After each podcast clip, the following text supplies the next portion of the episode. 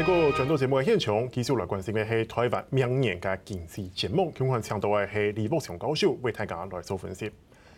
教授，我们刚才有讲了蛮多，感觉台湾经济的展望一切看起来是非常漂亮的，但其实，呃，根据一些民意调查的结果是显示说，其实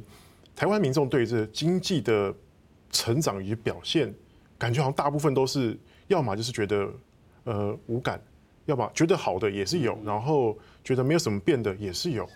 那这三个基本上都是差不多啊，都要大概三成多，三成多。为什么会有这种现象？感觉好像大家对这经济的果实，感觉是吃不到感觉。这个我我从这个几个方面来解释哈。第一个来讲，我们常常讲这个台湾的经济成长这个表现呢，这个非常的亮丽哈，就是我们是用这个一个国民生产毛额，就是。GDP 的这个概念，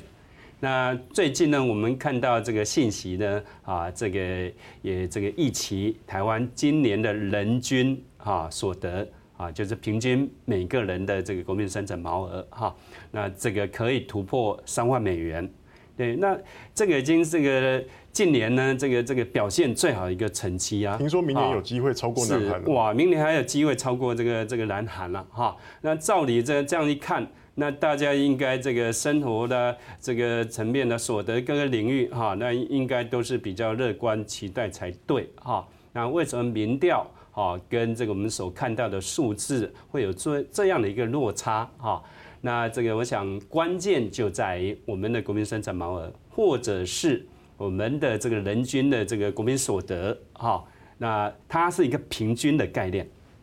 那平均的概念呢？它并没有办法去反映我们所得的分配的情况啊。那各位如果去看一下我们的这个所得分配的情况啊，用五等份去看，我们近年的这个啊所得的差距，事实上还是这个在这个我们六点一左右哈。那六点一这个差距在这几年呢，它并没有降低啊。那这个也告诉我们说，台湾的贫富差距呢，事实上这几年并没有改善，啊，那也就是说贫富差距还是非常的大，哈，那这样的一个这个经济成长的果实，事实上呢，啊，并没有落在每个人民啊这个手上，也就是说。大家呢，并没有这个都享受到这种成长的果实哈，所以在这个啊每个人的对这种经济表现的这种反应啊，那当然会有比较大的一个落差。再加上说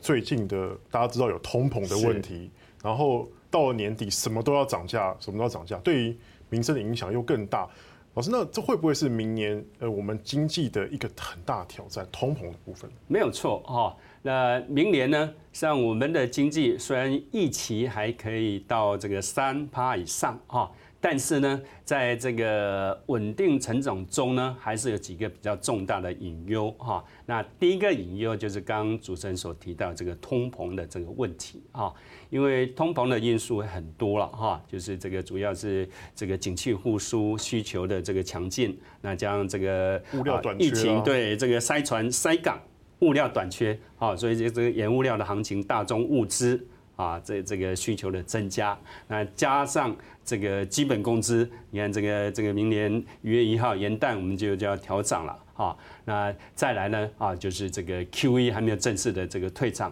啊等这些的这个因素，所以造成呢这个近年呢这个整个通膨的压力不断的上升。好，所以刚刚主任也提到，像台湾来讲，那从应该是从十月开始，今年十月开始啊，那各种的餐饮呐，啊，你看这个便当呐、啊，等等，这些都涨价了，涨个五块十块，对，其实都蛮有感觉的。对，而且这种幅度，你看，用幅度去算，就将近十趴、二十趴。好，那对于我们一般的百姓来讲，哈，那感受呢就非常的深。好，所以呢，会有这个这个整个哈，他这种生活上支出的这种压力哈，这是第一个通膨的因素。那第二个因这个引诱可能就是这个我们知道联总会。啊，明年可能就开始升息，那升息就是准备要结束这个量化宽松了。它暗示要三次，是啊，如果是三次。要缩表，是呃缩表哈，那市场的资金就会减少，减少就是代表就是一个紧缩的政策。那资金一旦紧缩，那当然对整个投资对股市哈，其他的这个金融市场这种表现啊，那甚至呢影响到整个经济成长啊，这是应该是比较大的一个理由。另外就是疫情。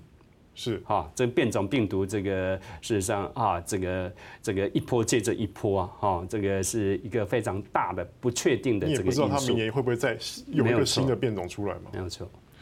老师，那当然，我想先问一下这个，你会觉得这个通膨的问题会是一个短期现象吗？嗯，还是说它可能到明年下半年有机会缓解？是，那是不是一个短期的现象？哈，首先我引用这个联总会主席。鲍尔的这个谈话啊，那鲍尔这个在去啊，在今年呢啊，在今年十一月底，他这个就啊一改过去的这种说法，他之前都讲是暂时性的，可是到十一月，你看美国的这个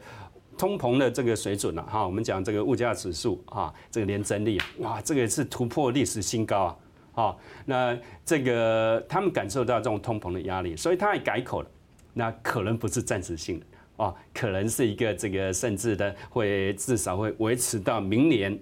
啊，这个持续哎，持续这种物价上涨啊，这样一个这个现象，所以才会有这种可能市场预期升息会有两次到三次啊这样的一个这个这个说法。好，所以我想这一波的通膨，那除非刚刚所讲的几个因素啊，比如说塞船塞港。啊，等等啊，或者是这个整个这个 QE 能够快速的退潮，那但但是呢，这种通膨呢，又会造成这个整个这个经济的啊一个复苏的这种压力啊，所以呢，在一些这个负面冲击下，那确实呢，明年的经济啊，虽然在这个稳定中，但是还是有比较大的一些这个压力在。嗯哼，所以说老师，你这个你刚才讲到这个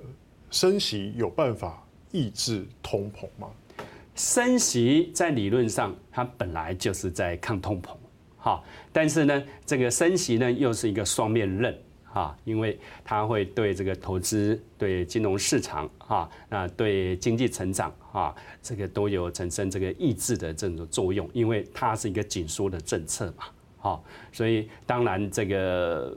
央行呢，这种做法，它还是不得已，哈，因因为通膨所带来的这个负面。啊，那是非常的大啊，也影响到这个民生等这些的这个消费，所以势必啊一定要这个升息啊，来这个这个降低这种通膨的这种压力。是，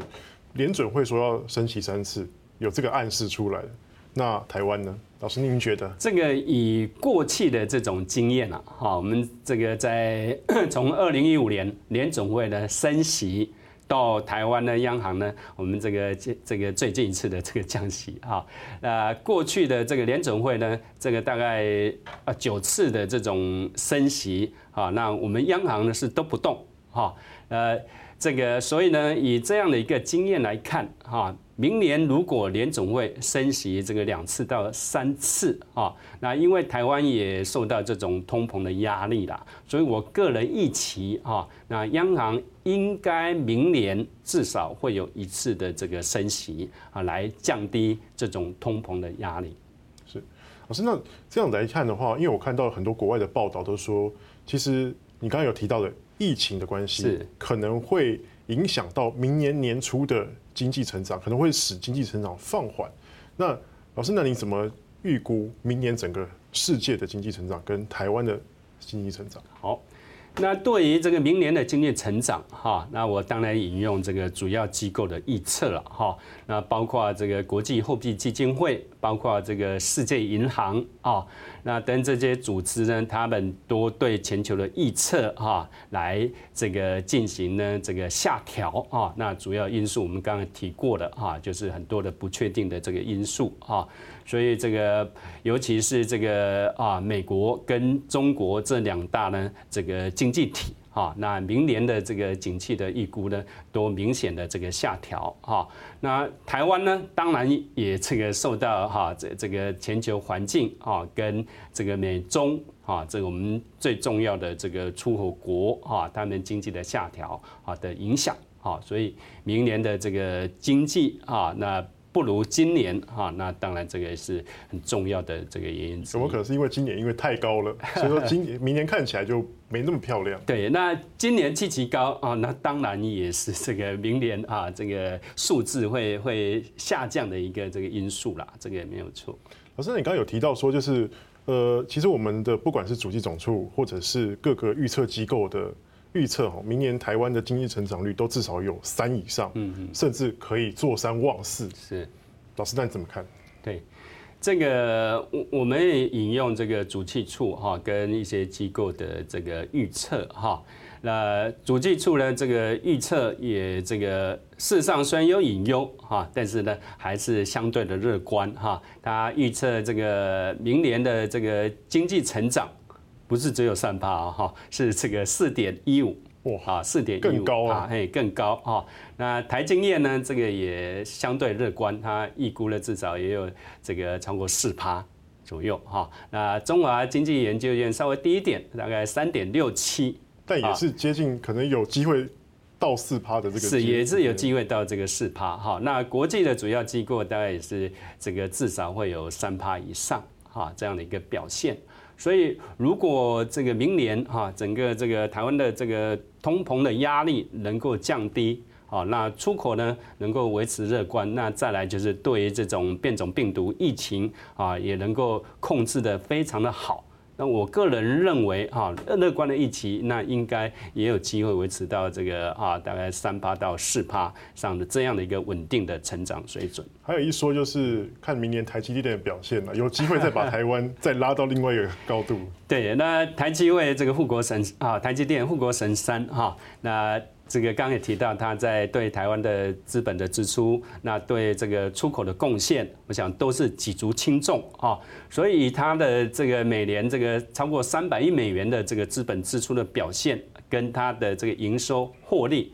啊，那确实对于台湾的这个全年的经济成长，哈，那应该哈，这个是有很大的贡献。影响啊，老师你自己觉得？这个有多大的影响？我刚刚也提到了，你看我们这个每年的这个投资啊，那台电呢就占了这个三百亿美元哈。再就台股来讲哈，那台积电的这个市值占台股呢就将近四分之一哈。那对台股的这个贡献，还有对这个出口的贡献。都是非常的大哈，那当然这个我们客观来来说啊哈，那台湾也不能只靠这个台积电了哈，还是这个需要靠很多的这种产业哈，还要靠这个所有人民来共同努力啊，才能够持续的哈来这个成长哈，那希望这个我们也慢慢的朝向这个哈大家这个进入。